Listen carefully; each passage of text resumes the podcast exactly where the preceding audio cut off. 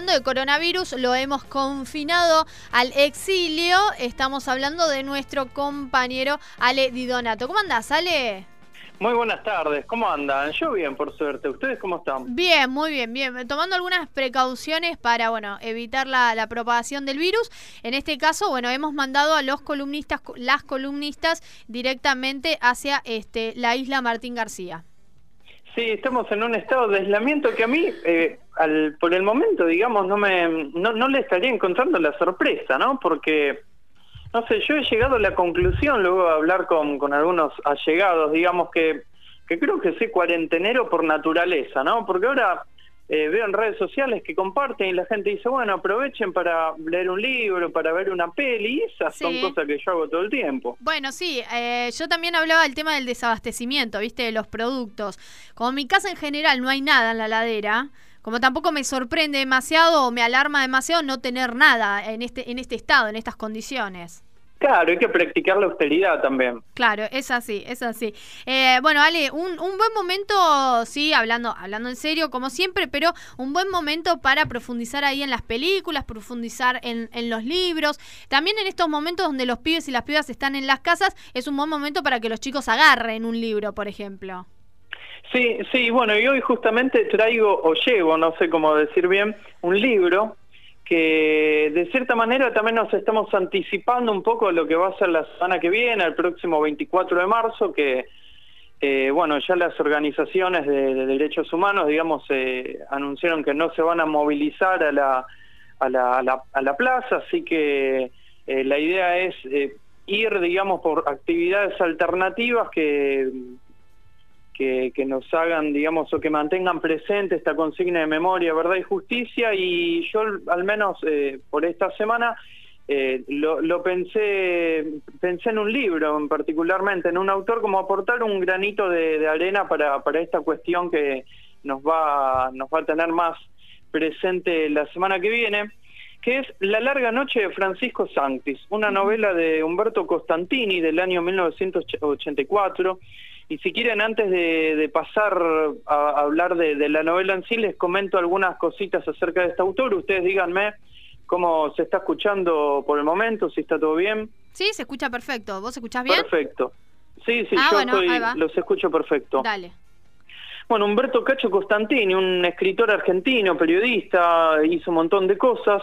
Eh, nació en 1924, murió en 1987, un hombre de izquierda, ¿no? Eh, de joven militó en el Partido Comunista y en los 70 en el, en el Partido Revolucionario de los Trabajadores y en 1976, producto de esta militancia, eh, como tantos otros escritores, otros tantos intelectuales y artistas, se ve obligado a marchar al exilio y se va a México. Vuelve siete años más tarde, en 19, fines del 83, comienzo del 84, y es justamente en 1984 cuando publica La larga noche de Francisco Sánchez, que es una novela cortita, eh, no, no llega a las, a las 200 páginas, es de una, de una lectura sumamente eh, amena, ágil, fácil, que trata justamente sobre, sobre un personaje que es justamente Francisco Santis, y es una novela psicológica, ¿no? Porque lo importante de, todo lo que transcurre es el dilema eh, moral al que se ve sometido este, este personaje, ¿no? De hecho, la novela comienza con,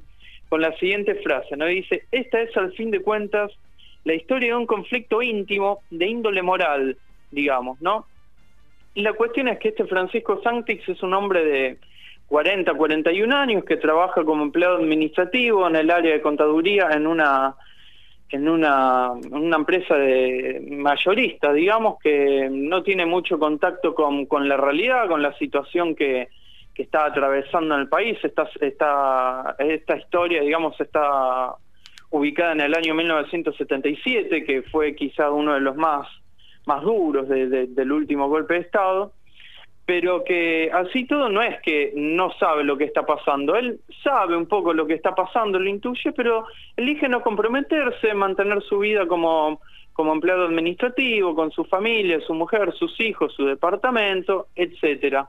Hasta que una tarde eh, estaba en la oficina y lo llama una, una mujer eh, que había sido una compañera de facultad de, de unos 17 años menos, antes, quiero decir, de del año 1959-1960, cuando él estudiaba medicina y tuvo una, una, cierta cercanía con la militancia, ¿no? Escribió algunos artículos en una revista, una poesía, y de repente, casi 20 años después, lo llama esta mujer, de la cual no había sabido nada desde entonces, eh, lo convence para que se encuentren esa misma tarde, cuando él sale del trabajo, él después de mucho pensarlo, eh, porque básicamente no, no quería no quería reencontrarse con, con esta mujer, no sabía con, con lo que se podía llegar a encontrar, accede a ese encuentro, ¿no?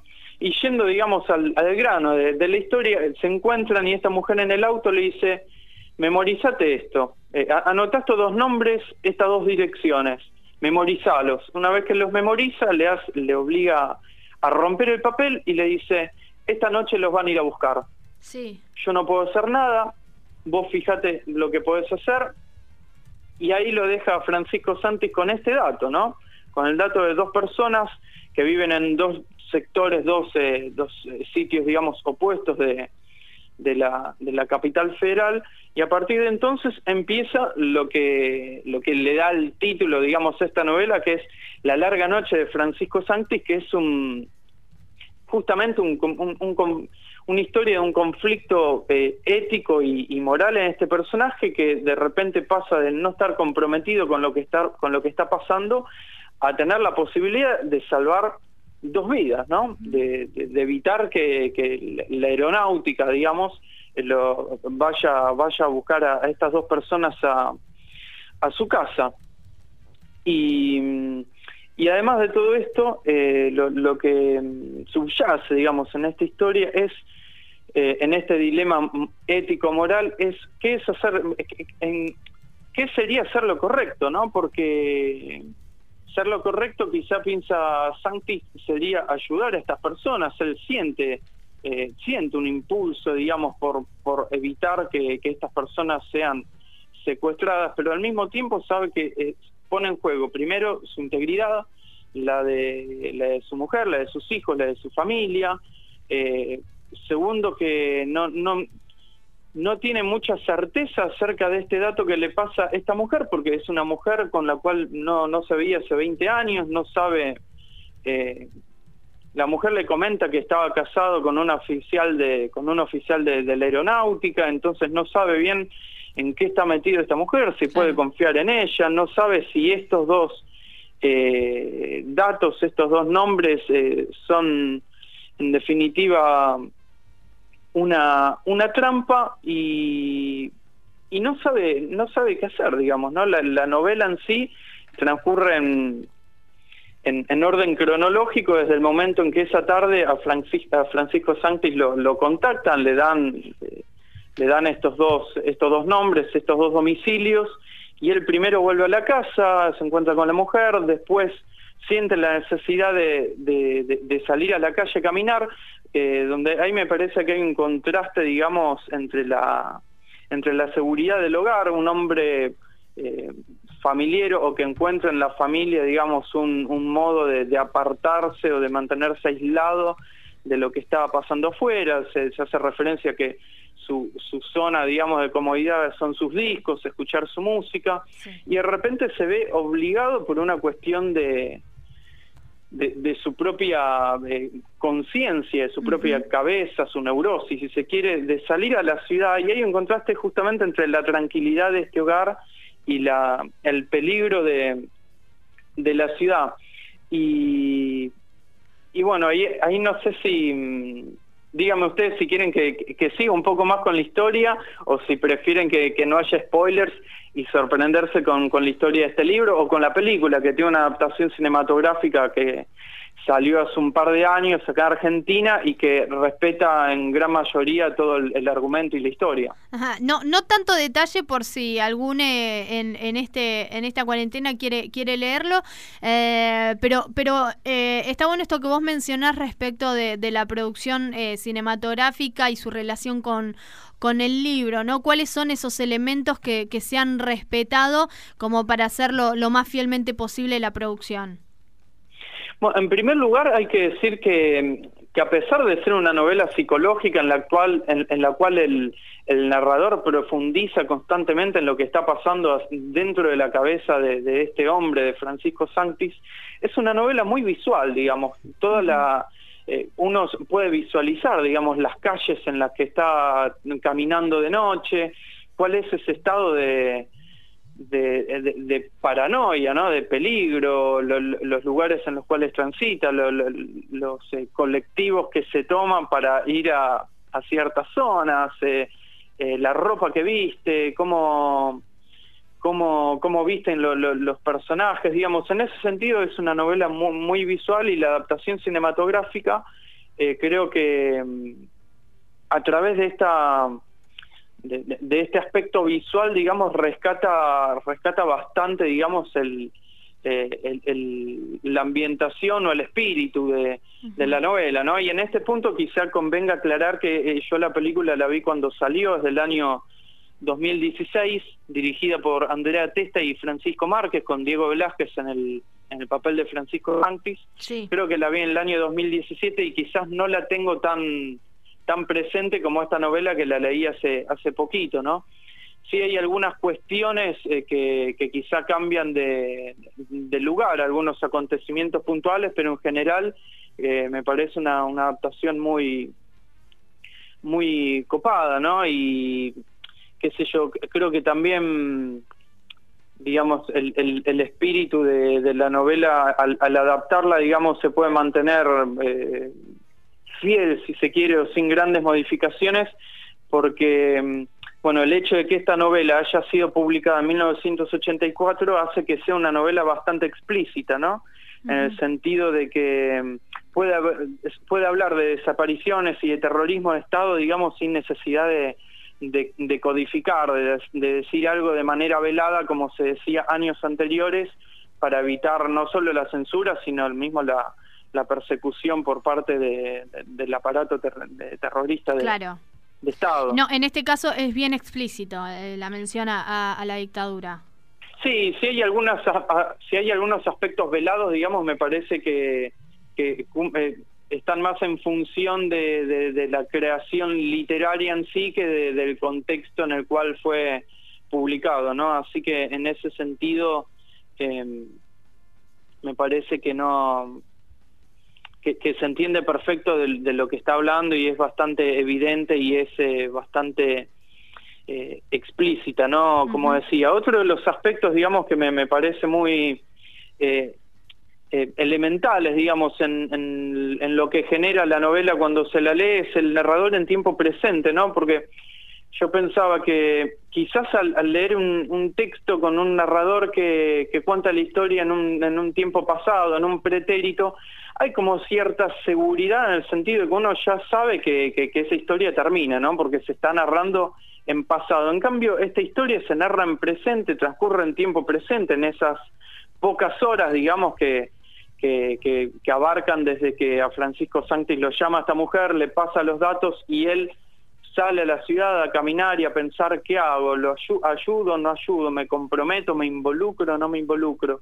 Y ese tiempo presente del narrador eh, genera un estado de, de, ansiedad, digamos, o de incertidumbre que, que también hace, hace que, sumado, digamos, a los aspectos visuales ¿no? que aparecen en, en la novela, uno sea también, en cierta forma, parte de, de esta historia. Ale, esta, ¿este libro dónde lo podemos encontrar? ¿Es fácil de encontrar? Es de, de una editorial eh, independiente. Yo me acuerdo que lo compré hace un par de años en la, en la Feria de Editores. Sí. Eh, la editorial Estrene Movimiento. Ayer justamente mm, me fijé en Mercado Libre para ver cuánto estaba y lo están vendiendo a menos de 300 pesos. Ah, bien. me parece que hoy en día teniendo en cuenta, digamos, el precio al que se fueron los libros, eh, es un es como un, libro fuera de, tiempo, ¿no? Como que mantuvo el precio de los libros que, que tenían hace eh, dos o tres años. Bien, buen precio entonces. Eh, y si no, a través de internet estará, ¿qué decís? Yo creo que sí, que se puede conseguir en PDF y si no, ya sabe la gente de alguna manera u otra, se contacta con, con nosotros y se lo hacemos eh, llegar, lo mismo con, con la película, ¿no? Que ayer justamente estaba viendo que estaba en Vimeo para, para alquilar por, por uno o dos días, digamos, el, pagando un precio que es sumamente mínimo, pero eh, si están atentos, digamos, en Cinear, cada dos por tres en, cable la, pasan también. Así que, mm, bueno, un, quizá no sea muy muy apropiado decirle a la gente que salga a las librerías en estos días a comprar un libro, ¿no? Pero eh, me pareció apropiado, digamos, también teniendo en cuenta lo que se viene la próxima semana, con el próximo 24 de marzo, eh, y con, con, un 24 de marzo en el que por primera vez, o al menos desde que yo tengo eh, recuerdo, digamos, no va a haber una, una manifestación de parte de las organizaciones a la, a la Plaza de Mayo, y no solo, digamos, aportar un granito de arena desde ese lado, sino también con la historia en sí, ¿no? En la cual, más que que hablar de, del genocidio en términos generales se, aboca a lo concreto, ¿no? a lo individual. En este sentido quizás se puede trazar un paralelismo a lo que hablamos la semana pasada de los personajes de Aki Kaurismaki, ¿no? que ante una situación en la cual el, el, plano general, digamos, parece sumamente desalentador, la salida, digamos, eh, se puede presentar a través de mm, de las cosas pequeñas, ¿no? De, la, de los vínculos de, de los vínculos de solidaridad, de las eh, de las acciones eh, no desinteresadas, digamos, porque yo supongo que, que nadie duda, digamos, en, en, ayudar a alguien cuando no hay nada en juego. Ahora, cuando lo que está en juego es la, la vida de uno mismo y la integridad de uno mismo, ¿qué se hace, no? Y, y ahí también me parece que es un, ahí eh, aparece, digamos, uno de los rasgos distintivos, no solo de, este personaje, sino de los personajes de la obra de, de Constantini, que son personajes que funcionan como, como, como antihéroes o como héroes anónimos en los cuales toman decisiones, digamos, no por eh, grandes causas o por, por seguir revoluciones, sino por cuestiones tan pequeñas como no sé, el hecho de pensar que si no hago esto no, no me soportaría a mí mismo, no podría apoyar la cabeza en la almohada esta noche y dormir tranquilo con mi conciencia. Ale, eh, muchísimas gracias por esta salida y nos estaremos encontrando también posiblemente por teléfono la semana que viene, si te parece. Dale, dale, hacemos así. Muchas gracias a ustedes y espero que haya salido todo bien. Salió muy lindo. Cuídate, no salgas demasiado a la calle, alcohol en gel y, y bueno, todas las precauciones. Así es, eh, ustedes también. Un beso grande, Ale. Chao, igualmente. Hasta luego. Bueno, ahí charlamos con Ale Di Donato, eh, directamente desde algún lugar de este mundo, reportándonos en su columna eh, semanal. Vos, vos sabés, Juli, que hablando con esto, esto con Ale, ¿no? En una fecha tan, eh, tan particular como es el 24 de marzo, que en breve nada más se va a estar aproximando. hoy, hoy, hoy me tocó tomar el tren ¿no? Desde Morón hasta acá. Y vos sabés que por altoparlante se escuchaba la campaña de las abuelas de Plaza de Mayo. Si tenés dudas sobre tu identidad, comunicate con las abuelas. Em, con lo cual me parece muy positivo, ¿no? Digo, también da cuenta de, de, estos tiempos distintos que corren. Así que, bueno, ahí, ahí nos, nos recomendaba eh, Ale el libro eh, de Humberto Constantini, La larga noche de Francisco Sanctis, eh, que la pueden encontrar ahí en alguna de las ferias independientes. Y si no, bueno, como decía Ale, tampoco es cuestión de andar caminando y amontonándose en las este, librerías. Pero bueno, pueden llamar a la radio y vemos a ver cómo se los hacemos eh, llegar. Ahora sí, 24 minutos pasaron de las 5 de la tarde. Tenemos un informativo al oeste ahí, ahí tocando la puerta. Así que en un ratito le vamos a abrir y contarte lo que pasa en la región. Todo, todo otra vez. La nación está endeudada. Todo otra vez rehén de los mercados financieros internacionales. Una historia de nunca acabar. Por momentos siento estar transitando el mismo laberinto que nos atrapó a Néstor y a Néstor y a Néstor. Por el tránsito.